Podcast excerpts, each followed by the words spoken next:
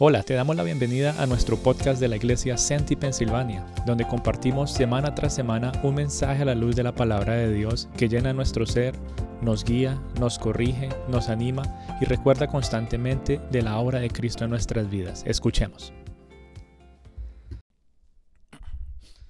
Amado Señor, te damos gracias por habernos traído a este lugar, Rey Celestial.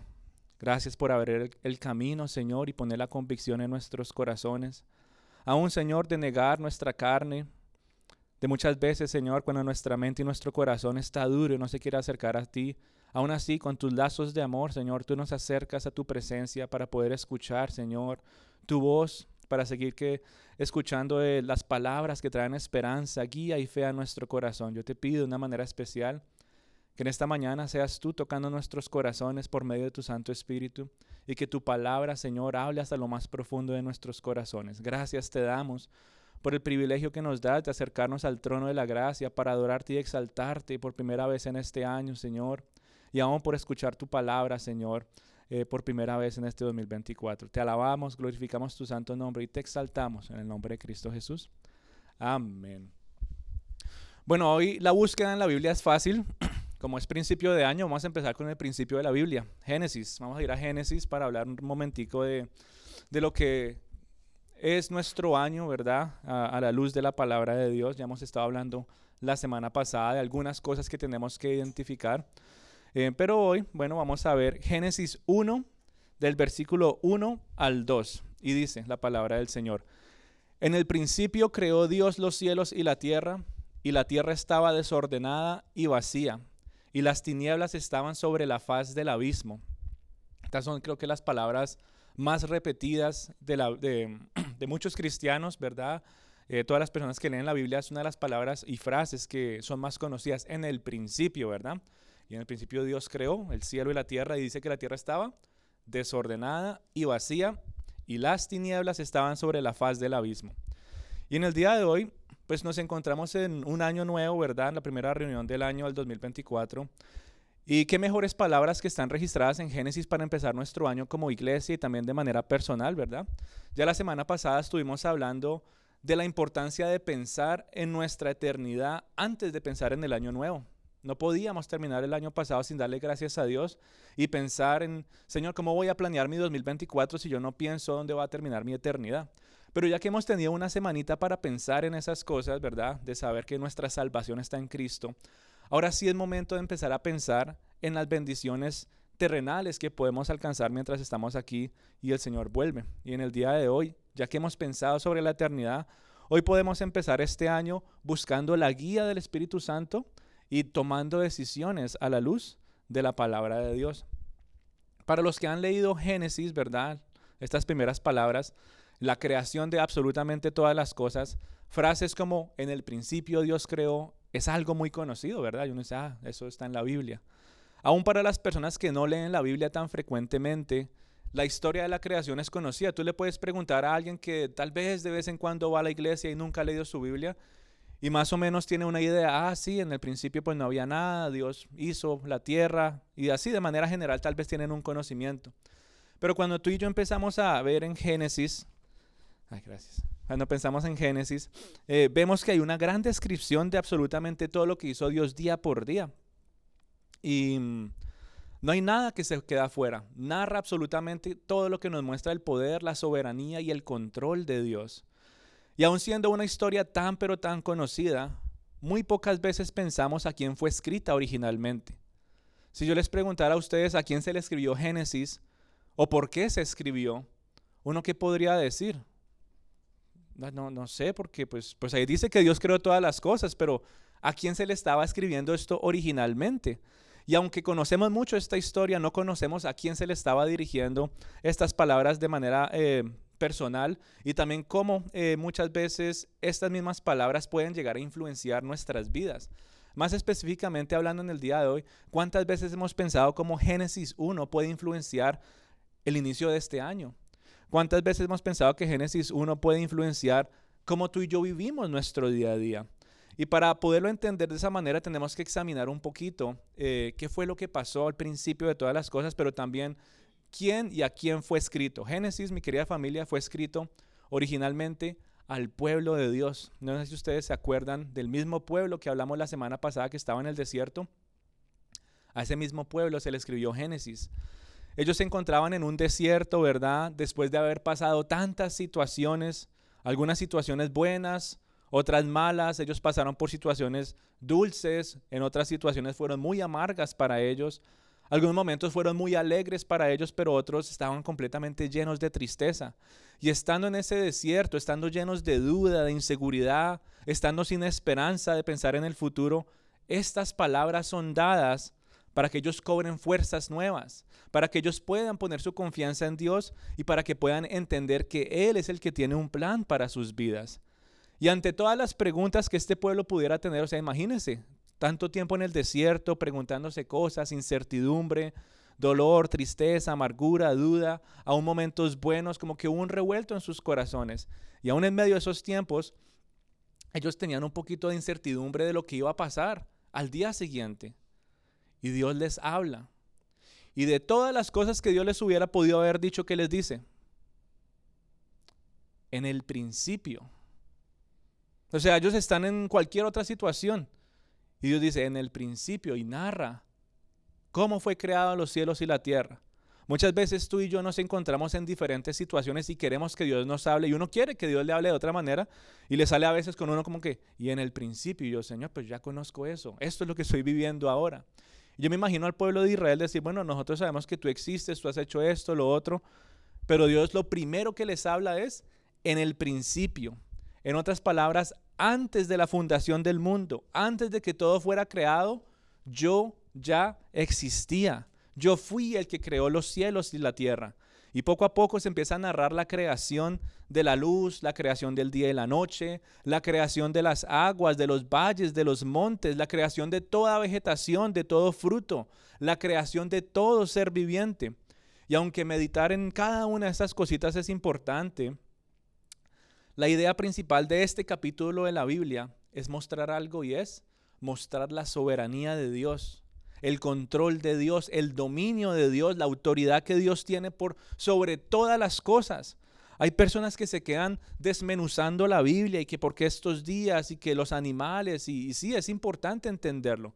Pero el centro y el motivo por el cual este capítulo fue escrito y se le entregó a este grupo de personas que estaban con incertidumbre en el desierto para empezar algo nuevo era de que entendieran Dios está en control, Dios es soberano, Dios tiene autoridad y dominio sobre todas las cosas. Si Él pudo crear los cielos y la tierra, si Él tiene control sobre los mares, ¿cómo no va a tener control con lo que tú estás viviendo aquí en el desierto? ¿Cómo no va a tener control con lo que se está presentando en nuestras vidas, aún en estos primeros siete días de este año?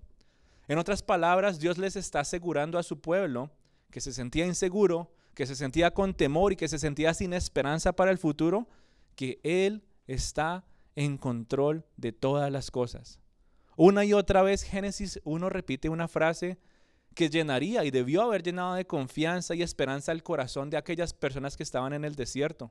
Ese pueblo de corazón duro, cada vez que escuchaba la frase, Dios dijo, debería darle confianza y seguridad. Cada vez que ellos escuchaban, y si ustedes ven Génesis 1, una y otra vez se repite, y Dios dijo, y Dios dijo, y Dios llamó, y Dios dijo otra vez. Y cada vez que ellos escuchaban esas palabras debería generar esperanza y confianza en cada uno de esos corazones. Cada vez que tú y yo lo leemos y vemos que dice, y Dios dijo, debería generar en nuestros corazones anticipación, debería generar gozo, debería generar esperanza, porque cuando Dios dice algo, ¿qué dice en Génesis después? Y fue así. Todo lo que Dios dice se cumple. Todo lo que Dios quiere hacer se hace. No lo que yo quiera hacer, no lo que yo diga que va a pasar, no lo que yo quiera proclamar y declarar, sino lo que Dios proclama y declara. Dios dijo y fue así. Y cuando tú y yo nos encontramos entonces con una condición similar a la de este pueblo, empezando un año nuevo en un desierto tal vez espiritual, en un desierto de, falta de, muchas necesidades físicas y materiales, por ejemplo, pensando en estas personas de otro país, aún en medio de esos desiertos, Dios dijo, Dios dijo, Dios dijo, y eso debería llenar qué? Anticipación, gozo, esperanza. Dios es un Dios vivo, Dios es un Dios real. Dios está en control de estas situaciones, de mis necesidades. Dios está en control aún de aquellas cosas que tal vez generan frustración en mi vida. Él tiene la autoridad sobre todo esto. Y cuando eso nos llena de, anticipación y gozo, después de leer las palabras, y fue así, debería impulsar nuestro corazón a otra cosa. Y es adorarlo y exaltarlo. ¿Cómo no darte gracias, Señor, por todo lo que tú dices que se haga y así se hace?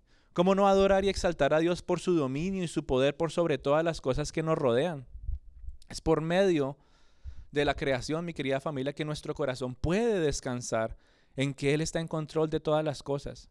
Dios les hubiera podido haber dicho, mire, yo aquí en el desierto puedo hacer todos estos milagros. Y lo vieron, todos estos milagros, ustedes ya han visto pero parece que aún viendo no quieren creer, escuchen mi palabra.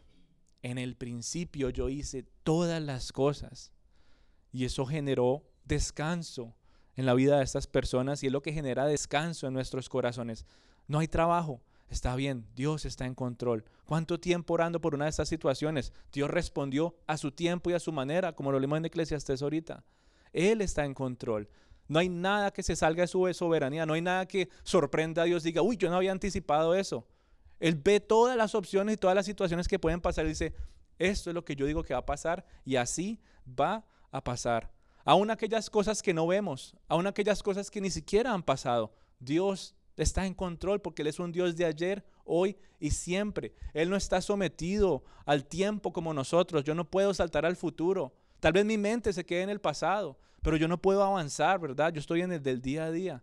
Pero Dios está actuando, ayer está actuando, hoy está actuando, mañana está actuando Dios en todo momento.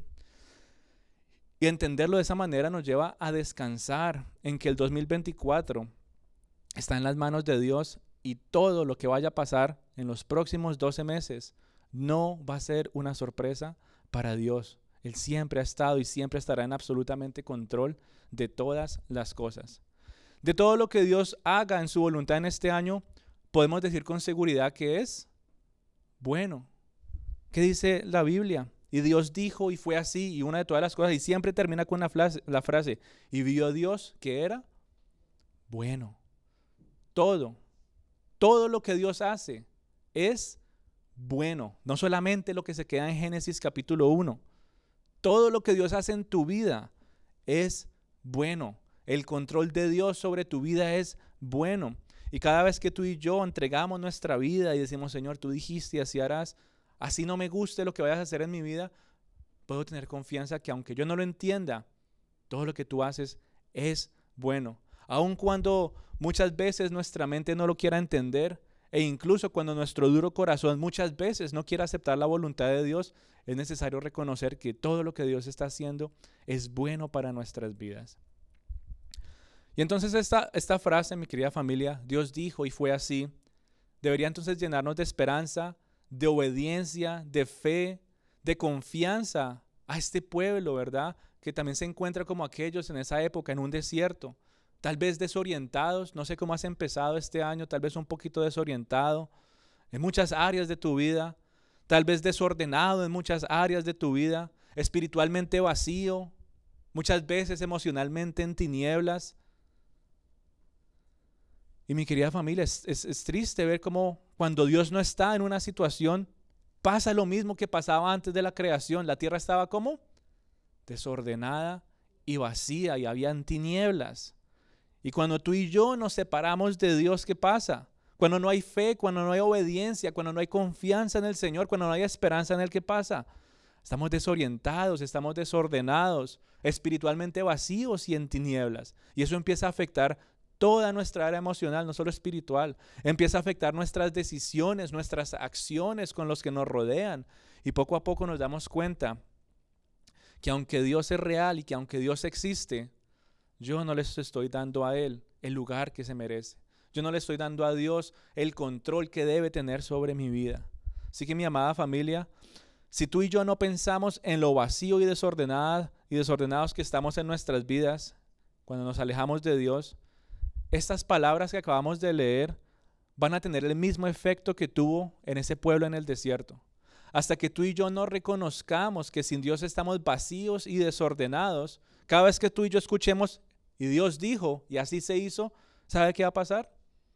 No nos va a hacer ni cosquillas, como dicen en Colombia. No va a hacer ningún efecto. Porque no hemos pensado en cuán vacíos y desordenados estamos en todos los niveles de nuestra vida. No lo hemos pensado. Y hasta que tú y yo no lo pensemos y entendamos la gran necesidad que tenemos de Dios en nuestras vidas, cada vez que digan, ay, si Dios está en control, ¿sabes qué vas a hacer? Pues sí, lo que Dios quiera, pero no lo crees, no hay confianza. ¿Cuántas veces uno escucha a personas decir que sí, que se haga lo que Dios quiera? Por algo será, pero simplemente se vuelve una frase de cajón. Por algo será, sí, que se haga lo que Dios quiera, pero el corazón angustiado, frío, en tinieblas, vacío. Pero cuando tú realmente entiendes, mi vida está vacía, mi vida está desorientada, y cuando te dicen, no, no, no, Dios está en control, Él dijo y así será, eso te lleva a ti a tener confianza, a tener esperanza una vez más.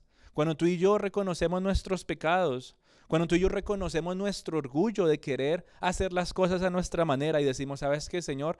Tu propósito es más grande que mis planes Ahí es cuando empezamos a descansar. Señor, aunque yo no entienda, aunque me cueste, Señor, entregarte mi corazón y mi orgullo, aunque, aunque mi corazón duro muchas veces quiera negarse a aceptar lo que tú tienes para mí, quiero confiar. Llévame a dar pasos de fe, como hablamos la semana pasada. Llévame a dar pasos de obediencia. Pero tenemos que rendir nuestro orgullo, tenemos que rendir nuestros pecados y tenemos que rendir que nuestro corazón muchas veces no quiere reconocer nuestros vacíos y nuestro desorden en toda nuestra vida. Y por eso ver a Dios como creador, ver a Dios como el que está en control de todas las cosas, es lo que nos ayuda a comprender. Por eso es importante la palabra de Dios. Es lo que nos ayuda a comprender que solo de Él viene la vida y que solamente de Él, ¿verdad? Viene todo lo bueno para que podamos rendirle adoración y agradecimiento. Es de su mano que vienen todas las cosas, absolutamente todo. Y todo lo que Él nos da es bueno. Él es el que puso la tierra en su lugar. ¿Cómo cuestionar al Dios que ha decidido poner la tierra donde está? ¿Cómo cuestionar al Dios que ha puesto las estrellas en su lugar? ¿Cómo cuestionar al Dios que le dice a los mares hasta aquí llegas? Génesis 1 nos narra todo eso. Y muchas veces lo, lo leímos como un cuento de historia para niños. Muchas veces leemos la creación y decimos, uy, mire qué bonito Dios. Esto es lo que hizo Papito Dios. Y es bonito, ¿sí? Pero cuántas veces lo vemos con el poder y la autoridad que tiene el Señor de decir a los mares, hasta ahí llegas y ahí llegan, hasta las estrellas, donde ponerlas, nombrarlas por nombre, a la tierra decirle y producirás semillas y darás fruto. Autoridad y poder es lo que nos muestra Génesis 1 control y soberanía, lo que nos muestra Génesis 1 de nuestro gran Dios. Sus manos tienen un poder que tú y yo no nos imaginamos. Él es el que puso la tierra en su lugar. Dice la Biblia que Él cuelga el planeta sobre la nada, dice Isaías. ¿Y sabe por cuántos años el hombre hacía teorías de por qué la tierra estaba donde estaba? ¿Cuántas historias hasta el día de hoy, teorías se siguen hasta saliendo que no, que la tierra es plana, que no sé qué, y cosas raras? Pero ¿sabe qué pensaba la gente en la antigüedad? Que el planeta Tierra estaba sobre espaldas de gigantes. La cultura griega decía que la Tierra estaba sobre la espalda de Atlas y le decían, ¿y ese dónde está? Ah, no, él está sobre otra roca. ¿Y esa roca dónde está? Y empezaban en un ciclo ilógico, en vez de creer en la palabra de Dios que dice, la Tierra está colgada sobre la nada. Otros decían que la Tierra estaba sobre elefantes y cada vez que se movían por eso temblaba la Tierra. Imagínense eso. Y la Biblia que nos dice, la tierra está colgada sobre la nada. Y pasaron los años y finalmente el hombre pudo ir al espacio y ¿qué se dio cuenta? La tierra está colgada sobre la nada. La tierra está en órbita donde Dios le dijo que estuviera y donde se mantuviera. ¿Quién está en control de eso sino un Dios poderoso? ¿Cómo cuestionar a ese Dios? Él es el que le dice a todos los planetas dónde estar, los pone en órbita y ellos obedecen. ¿Sabe qué nos muestra la creación en, Génesis 1?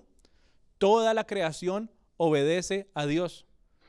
El planeta no le ha decidido a Dios, no, yo mejor empiezo a rotar un poquito más para acá. Todo lo que está en la creación muestra obediencia al creador de todas las cosas. ¿Qué le dijo Dios a la luz? hágase la luz. ¿Y qué pasó? Y así fue. ¿Qué le dijo a las aguas, verdad? Que estuvieran debajo del cielo y que se juntaran. Y así fue. Le dijo a la tierra que produjera hierba y semillas. Y así fue. Dios es el que puso las lumbreras en su lugar con un propósito, dice la Biblia, de medir los días, los meses y los años. Y así fue. Y hasta el día de hoy, si no existieran relojes y teléfonos y todas estas cosas, ¿sabe cómo sería la única manera de saber los tiempos? Mire el reloj que Dios ha puesto en la creación. Ese es el Dios que tú y yo servimos. Y ese es el Dios que está en control de absolutamente todas las cosas. Dios dice, y así es. Dios dice y la creación se somete y obedece. Dios dice y todo está bajo su control. Pero cuando se trata del ser humano, ¿qué pasa con el ser humano? Dios dice y yo no quiero escuchar. Dios dice y yo no quiero obedecer. Dios dice y yo no quiero adorar. Dios dice y yo no quiero ir. El ser humano, mi querida familia, tiene un corazón vacío y desordenado cuando Dios no está ahí. El ser humano tiene un corazón vacío y desordenado cuando no entiende que Dios está en control. Dice los salmos, ¿quién midió las aguas con el hueco de su mano? Todas las aguas, esa nieve que está ahorita y después se va a derretir y va a llenar otras reservas. Todo, absolutamente, los mares, los océanos, los ríos, y que Dios haga así y las ponga en la copa de su mano. Nos hacen imaginarnos de su grandeza. Es incomprensible para nosotros y como que parece que la Biblia muchas veces lo tuviera que pintar como con plastilina, como a niños chiquitos. Es que mire, es que ahí, ahí están todas las aguas. Así de grande es el Señor. Y uno va y uno se siente cada vez más pequeño cuando ve las aguas, los mares, un océano violentado y uno dice, qué susto esas aguas. Y aún eso está en control de Dios. Isaías dice, no has sabido, no has oído que el Dios eterno, el cual creó los cielos y la tierra, no desfallece ni se fatiga con cansancio, su sabiduría es incomprensible. Si toda la grandeza de la creación se somete ante Él, le obedece y no pasa absolutamente nada sin que Él sea tomado por sorpresa o que no sepa, ¿qué nos hace pensar a nosotros que algo del 2024 pueda tomar a Dios por sorpresa? ¿Qué nos hace pensar a nosotros que algo de lo que pueda pasar en los próximos 12 meses se salga del control de Dios?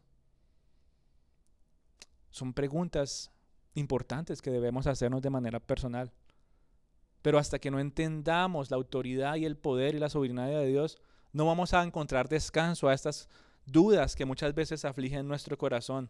Para nuestra mente, la soberanía de Dios es difícil de entender. Es difícil de entender. Para nuestro corazón muchas veces es difícil de aceptar. Señor, yo quería otra cosa. Señor, yo estaba pensando algo completamente diferente. Y aunque para nuestro corazón sea difícil de aceptar y aunque para nuestra mente sea difícil de entender, eso no significa que Dios no pueda estar en control. A veces molestamos, imagínate que dice, bueno, los, las tractomulas no existen. Yo no creo en eso. No, no, pero cuando la tenga de frente viniendo, ¿qué va a hacer? Solo porque tú dices que no existe, no te va a estrellar. Yo no creo que las palas esas que limpian nieve, eso, eso existe. Yo salgo manejando, lo que sea. Yo como no creo que existe, ni una ve viniendo hacia uno. Sí existen. Porque tú dices que no, no significa que no existan. Y más o menos así eh, podemos pensar de la soberanía de Dios. Así porque yo diga que no exista o no le entienda, no significa que Él no pueda estar en control. Él está en control, así yo no le crea. Él está en control, así yo no lo quiera aceptar. Y tú y yo tal vez podemos buscar muchas maneras para creer que Dios está en control, como lo hablamos la semana pasada. Sí, yo sé que Dios existe y yo quiero ver para creer. Y ahora entonces empezamos a decir, yo sé que Dios está en control, pero yo quiero ver para creer. ¿Y sabe qué nos dice la Biblia en Hebreos 11:3? Por la fe, entendemos que el universo fue enteramente organizado por la palabra de Dios. Porque es que tú y yo entendemos que toda la creación fue organizada si antes estaba desordenada y vacía. ¿Será que Dios nos va a decir, venga, yo lo llevo al pasado de los pasados y lo pongo ahí y le muestro cómo fue que yo hice las cosas para que usted vea y entienda que sí estoy en control de todas las cosas? ¿Alguna vez ha hecho eso Dios? Cuestionó a Job capítulos completos. ¿Dónde estabas tú? Cuando yo. ¿Dónde estabas tú? Y Hebreos 11.3 dice, por la fe tú y yo entendemos que el universo fue enteramente organizado. ¿Qué es la fe? La certeza de lo que se espera y la convicción de qué? De lo que no se ve. Tú y yo no vimos cómo fue hecha la creación. Pero aquí dice, es por fe que entendemos que el universo fue enteramente organizado por la palabra de Dios. Y aquí hay dos palabras importantes que quisiera que guardáramos en nuestro corazón y es fe y organizado. Conectando como estas palabras directamente con lo que hemos hablado de Génesis 1, la tierra estaba desordenada y vacía. Pero por fe ahora entendemos que el universo fue organizado por la palabra de Dios. Por fe tú y yo entendemos que Dios organizó todo, absolutamente todo lo que no tenía orden, todo lo que no tenía propósito, Dios le dio propósito. Todo lo que no tenía vida, Dios le dio vida. Absolutamente todo. ¿Qué fue lo que cambió la condición de la tierra en ese momento? ¿Qué fue lo que cambió la condición de las tinieblas, el desorden? Que decía que la tierra estaba sin forma. ¿Qué fue lo que cambió esa condición? Dios. Dios lo hizo. Y la creación, mi querida familia, es una clara imagen de la vida de muchos en el día de hoy. Tal vez antes de que Dios haya hecho algo. Génesis 1, mi querida familia, no solamente nos está hablando del carácter de Dios, no solamente nos está hablando de su control y su soberanía, sino que también nos muestra que la creación es una imagen de tu vida en Cristo. ¿Cómo se debería ver tu vida en Cristo Jesús cuando tú pones tu fe en Él para la salvación? Y fue lo que hablamos la semana pasada. ¿Dónde vas a pasar el fin de tu eternidad? ¿Dónde vas a pasar el resto de la eternidad después de tu muerte? Así sea el 24, bien o malo. ¿Dónde vas a pasar tu eternidad? Y la creación nos da una linda imagen, ¿verdad? De cómo debería, debería verse nuestra vida. Y cuando lo pensamos de esa manera, la Biblia debería resonar más profundamente en nuestro corazón que la creación, que la palabra de Dios hablándome en Génesis 1 sea una imagen de cómo debo verme yo, de cómo debe verse mi día a día, debería mostrarme cuánto debo someterme al Señor. Dios le dijo y la creación obedeció. Ahora en Cristo, ahora siendo una persona nueva, ahora teniendo un nuevo corazón, ahora dejando todas las cosas viejas pasadas, cuando Dios dice, nosotros hacemos.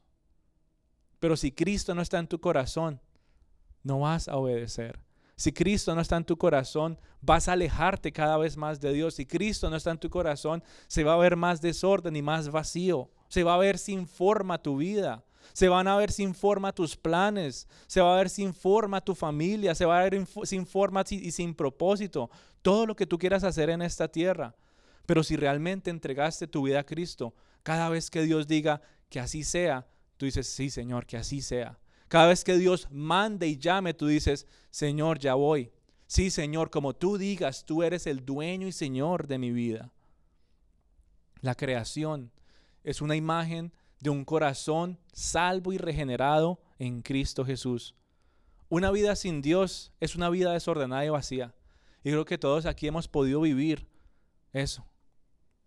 Nadie ha nacido salvo, nadie ha nacido con Cristo en su corazón y de alguna u otra manera antes Dios no estaba en nuestras vidas y hemos probado esa cuchara amarga y salada, ¿verdad? Que no queremos pasar del desorden y el vacío de nuestros corazones. Empezar a vivir un año sin Dios es tener un año desordenado y vacío, aún ya siendo cristianos. Sí, yo Señor, yo sé que tú me has salvado, pero, pero esto yo lo hago a mi manera. Sí, Señor, yo sé que tú existes, pero esto, yo, yo me encargo de esta parte. Y poco a poco, eso que tú dices, yo me encargo de esto, yo hago esta parte, esa parte es la que se empieza a desordenar en tu vida. Esa parte es la que se empieza a ver vacía en tu corazón. Y nuestro anhelo, mi querida familia, es que en las próximas semanitas de este mes de enero podamos tener un enfoque más claro de nuestra relación con Dios. ¿Para qué? Para seguir caminando el resto de este año de una manera que le agrade al Señor. Algunos hablan, ¿verdad?, de metas para este año. A veces se afanan incluso para hacerlas. Pero yo te motivo en el día de hoy que si es necesario, te tomes todo el mes. ¿Cuál es el afán de hacer cosas? ¿Cuál es el afán de tomar decisiones? ¿Cuál es el afán de tener planes si no están consagrados a Dios? Si es necesario, tómate todo este mes para entregarle tu vida a Dios, al Dios soberano, al Dios que está en control de todas las cosas. Y piensa muy bien en todo, absolutamente todo lo que está desordenado y vacío en tu vida. Yo no sé que esté desordenado y vacío en tu vida, pero tú sí. Y son áreas que tú tienes que entregarle al Señor. En pocas palabras, aquellas áreas que no quieres que Dios esté presente. Sí, yo vengo a la iglesia, yo oro, yo hago esto, pero cuando estamos en una situación muy específica, ni oro, ni busco al Señor y yo dejo mejor, yo hago y resuelvo solo. Esas áreas son las que están desordenadas y vacías. Piensa en esas áreas. ¿Y por qué no se las has entregado al Señor? aquellas áreas que tú piensas solucionar con tus propias fuerzas y a tu manera. Y hasta el día de hoy no has visto mucho cambio. Todavía hay desorden, todavía hay un vacío que solamente Dios puede resolver. Esas son las áreas que necesitas entregarle a Dios. Y no me refiero a entregarle tu vida a Cristo. Si tú ya lo hiciste de corazón y ya eres una persona salva, no tienes que volverlo a hacer, tú no tienes que ir constantemente, Señor, yo me arrepiento, yo quiero ir al cielo. Si tú ya lo hiciste una vez de corazón, ya eres salvo. La salvación no se pierde. A lo que me refiero en el día de hoy es identificar aquellas cosas que necesitas seguir consagrando a Dios, dar pasos de santificación, dar pasos de entrega, dar pasos que muestren obediencia y fe, así como la creación, obediencia, todo lo que tú digas, Señor, así lo haré. Y entonces que tú y yo podamos consagrar esas áreas a Dios, entregárselas. No solamente Señor, bueno, eso es lo que yo quiero, sino tomar decisiones que muestren que sí lo estamos haciendo, porque muchas veces se quedan pensamientos, ¿verdad? Pero la vida cristiana no es solamente de oración y de pensamiento, sino de acción. ¿Qué es lo que quieres consagrárselo al Señor? Entrégaselo. ¿Qué decisiones tienes que hacer para entregarlo? No lo sé, solo tú lo sabes pero es una manera que puedas permitir, ¿verdad? Que en tu vida se pueda ver el poder de Dios ejerciéndose, su dominio y su soberanía como Rey de Reyes y Señor de Señores.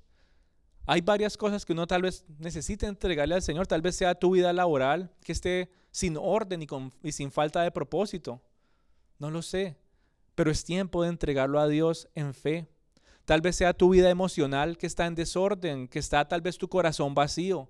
Es tiempo de entregar esa área al Señor y que en fe, ¿verdad? Aunque no lo veamos, podamos disfrutar de la bendición del Señor, que le dé forma, que le dé propósito a ese nuevo corazón.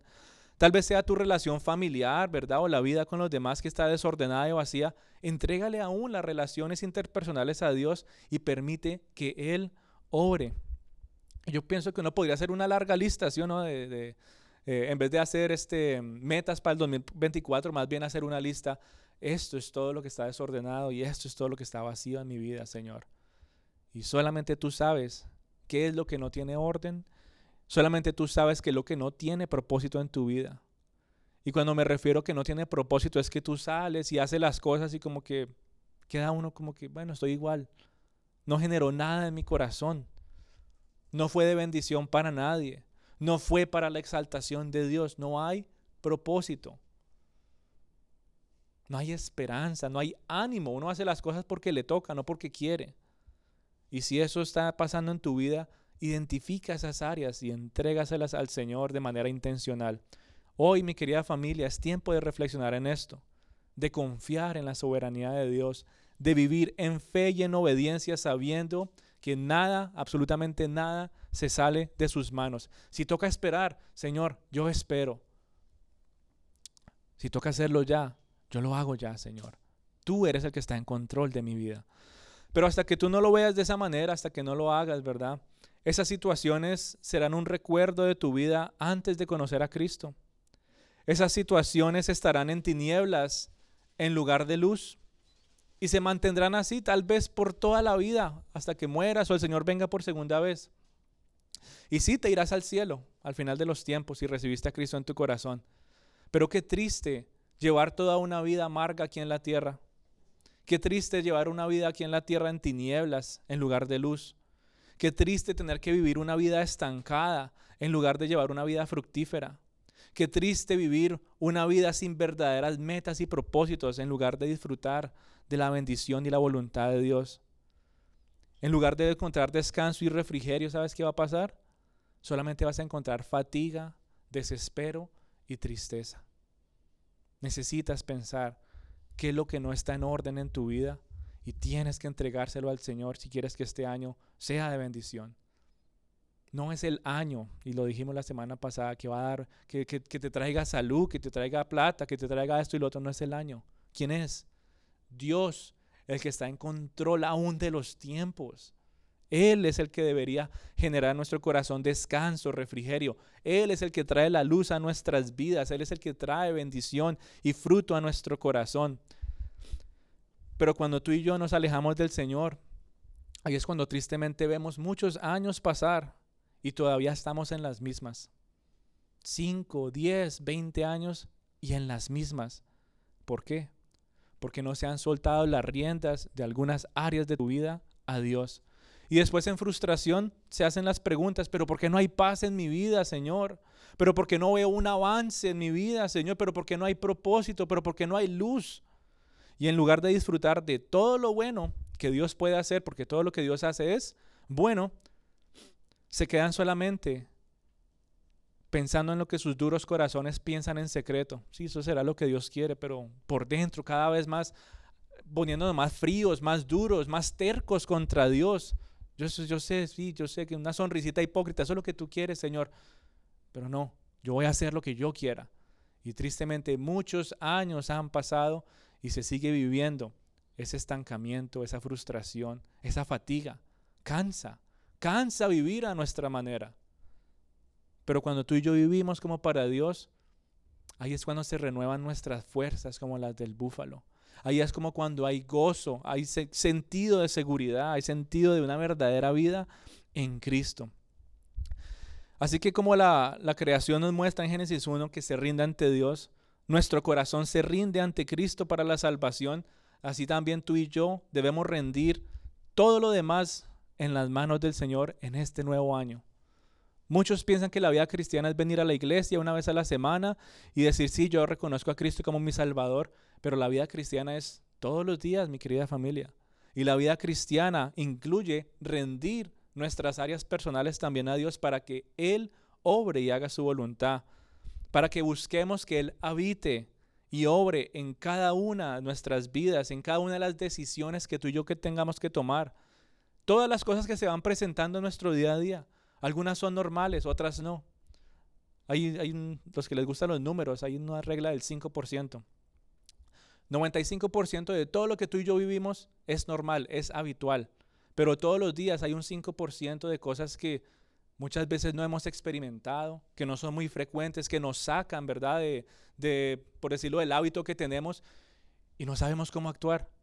Aún en esos momentos, Señor, me postro ante ti. Yo quiero que tú habites y obres en esta situación que no sé cómo manejar, pero tú sí. Tú ya lo viste que iba a venir, tú estás en control de todo, Señor. Aún esto que fue imprevisto para mi vida, yo te lo quiero entregar a ti. Quiero darte las riendas de todas las decisiones que quiera tomar en este año.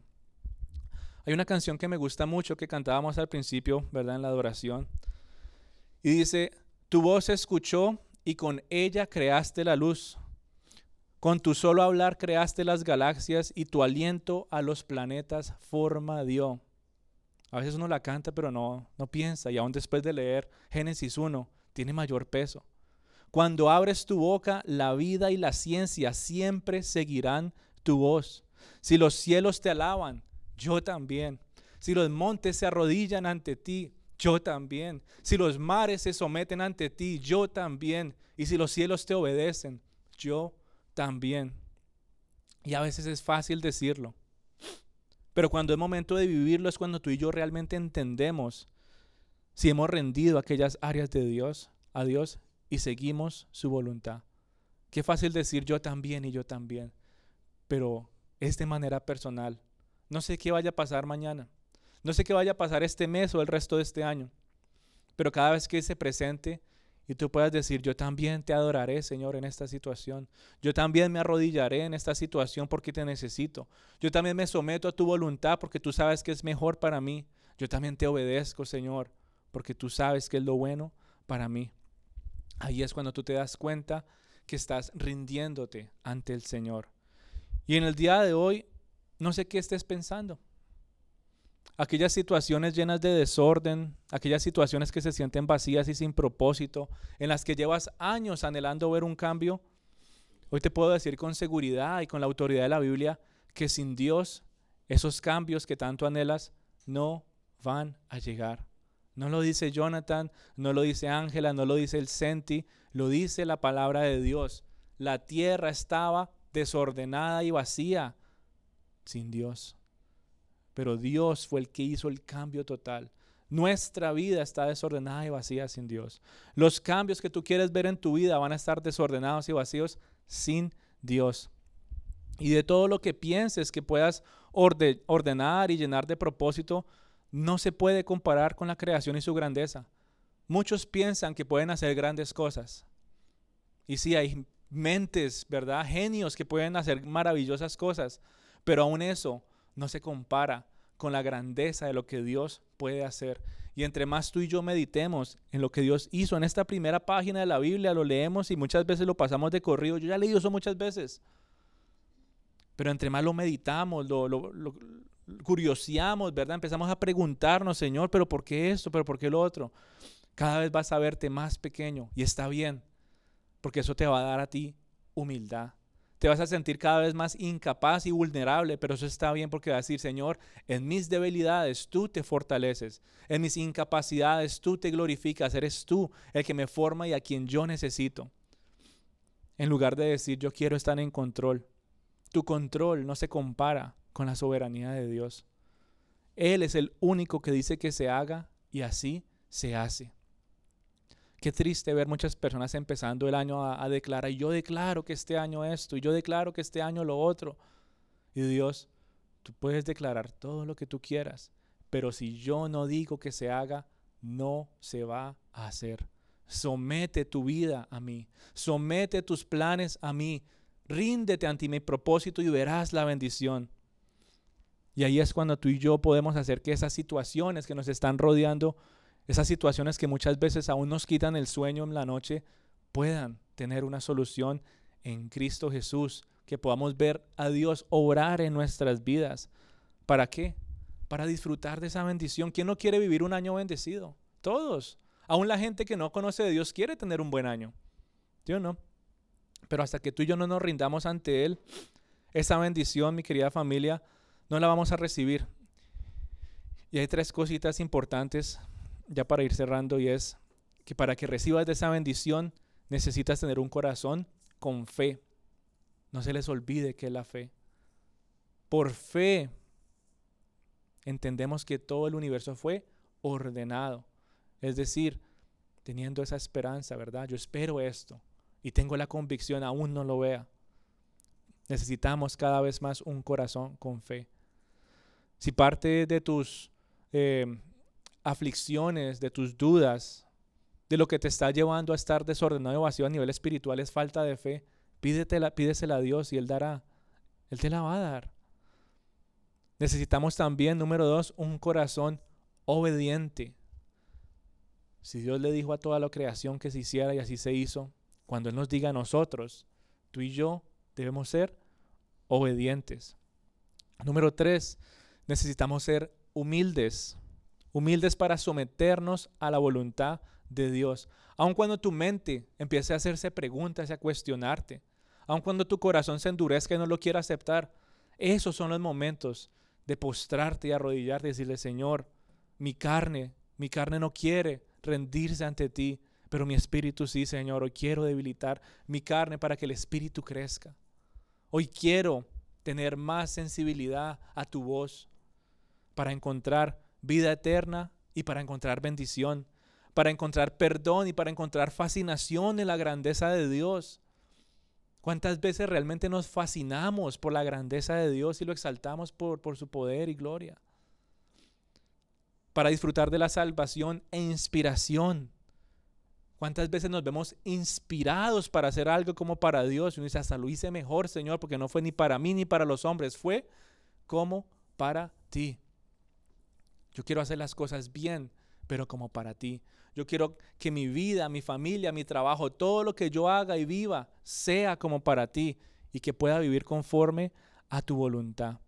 Y por eso, mi querida familia, si tú anhelas ver cambio, si anhelas ver orden, si anhelas ver luz, paz y propósito en aquellas áreas de tu vida en este 2024, este es momento de dejar al Dios soberano ejercer su dominio y autoridad sobre ellas. No trates de defender a Dios con tus excusas, porque va a salir rugiendo como aquel león y va a decir, yo mando aquí. Él es el Dios soberano, Él es el Dios de poder.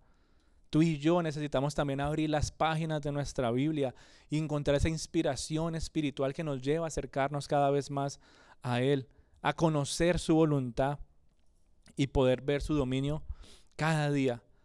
Y si tú no has entonces hecho eso, si tal vez has dudado del Señor, si llevas muchos años en desorden y de manera vacía en áreas de tu vida que anhelas ver cambio, pero nada, si tal vez en el día de hoy has reconocido que no has sometido tu voluntad a Dios y has querido hacer las cosas de tu manera, si no has obedecido como la creación, si no has tenido fe, no tengas temor de pedirle perdón al Señor. No tengas temor.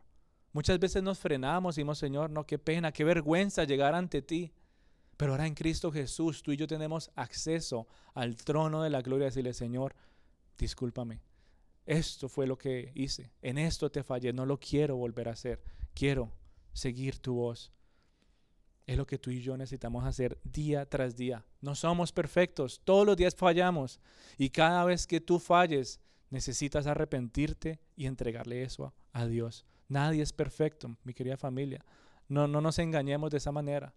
Pero tampoco nos frenemos de que, ay, yo, yo tengo metí este error, voy a esperar al domingo a, a orar y allá sí le pido perdón al Señor. No. En el momento que tú falles, si el Espíritu Santo pone en ti convicción de justicia, juicio y pecado, es en ese segundo que tú tienes que actuar y decir, Señor, acabo de hacer algo malo. No puedo. Si es momento de que tal vez afectaste a otra persona, inmediatamente voy a buscar a esta persona para pedirle perdón porque también le lastimé. Antes de poderlo adorar, antes de poder disfrutar su bendición, necesitamos arrepentirnos y buscar ese perdón. Y me gustaría cerrar en el día de hoy con el Salmo 19 que nos habla. Es como un cierre de todo lo que hemos hablado en el día de hoy, de la grandeza, la soberanía de Dios, de su poder, pero también la necesidad de pedirle perdón y arrepentirnos. Dice el Salmo 19, los cielos proclaman la gloria de Dios y el firmamento despliega la destreza de sus manos. Día tras día no cesan de hablar, noche tras noche lo dan a conocer. Hablan sin sonidos ni palabras, su voz jamás se oye y sin embargo su mensaje se ha difundido por toda la tierra y sus palabras por todo el mundo.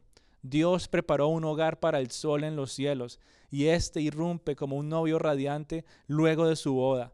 Se alegra como un gran atleta, ansioso por correr la carrera.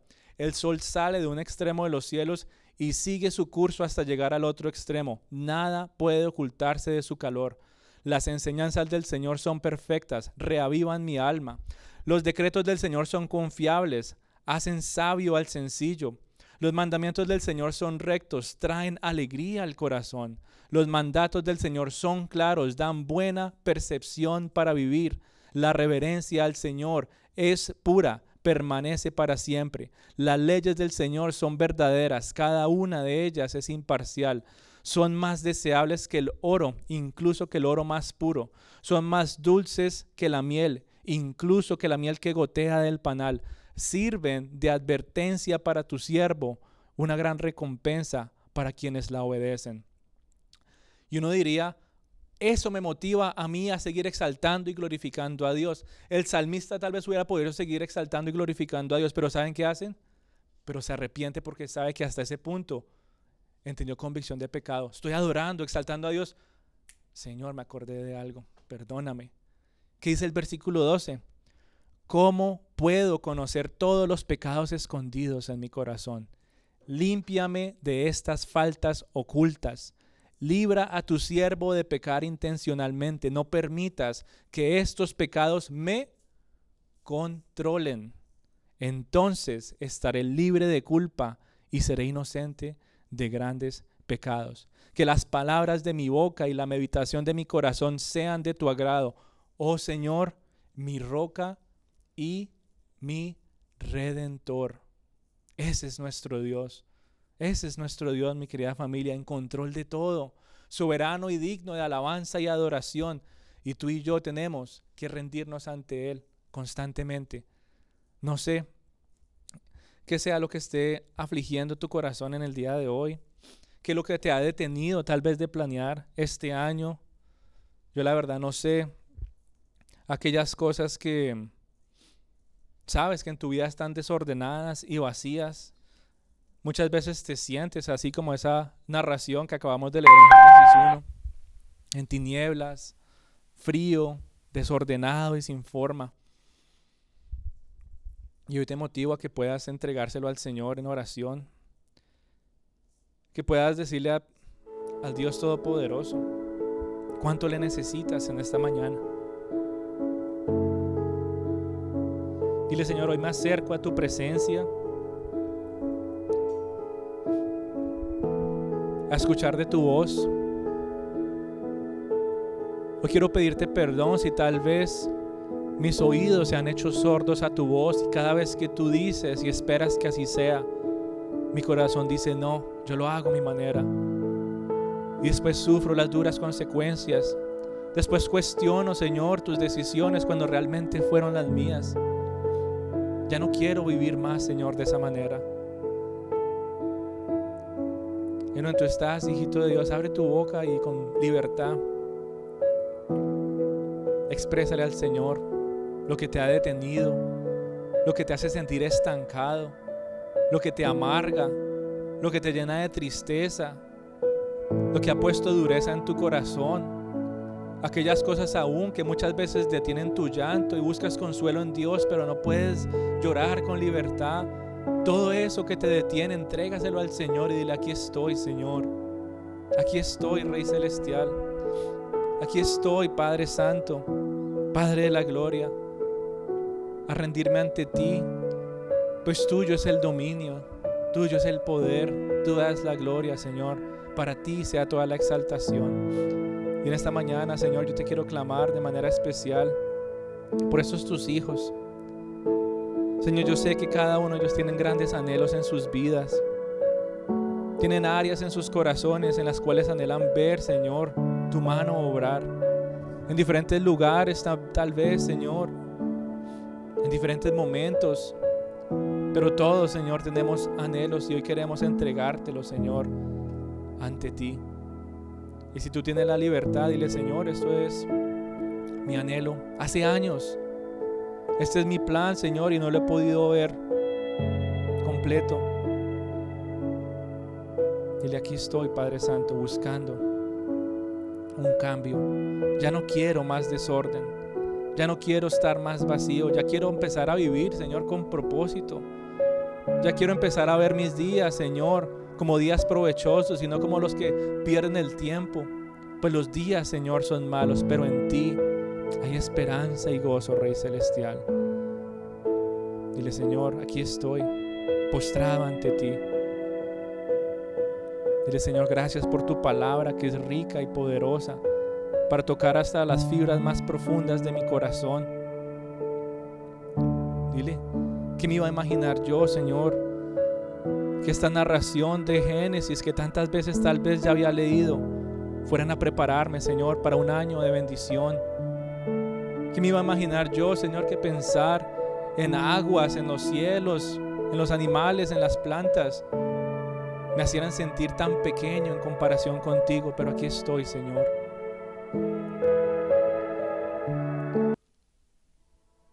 Hoy te queremos adorar, Rey Celestial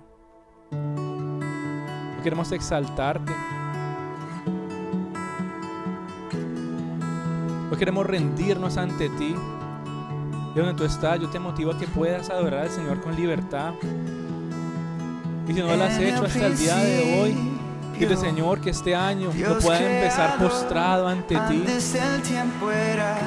Quiero ser obediente y quiero vivir en fe, Señor.